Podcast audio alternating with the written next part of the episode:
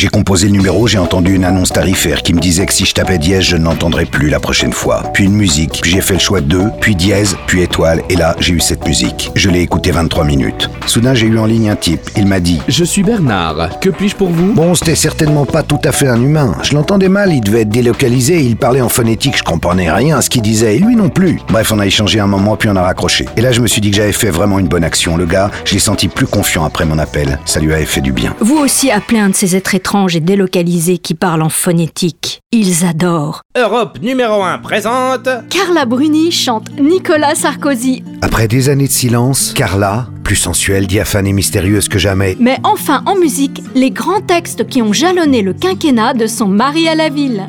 Je ne vous mentirai pas, je ne vous trahirai pas. L'homme africain n'est pas entré dans l'histoire. Avec Carla, oh oui, c'est du sérieux.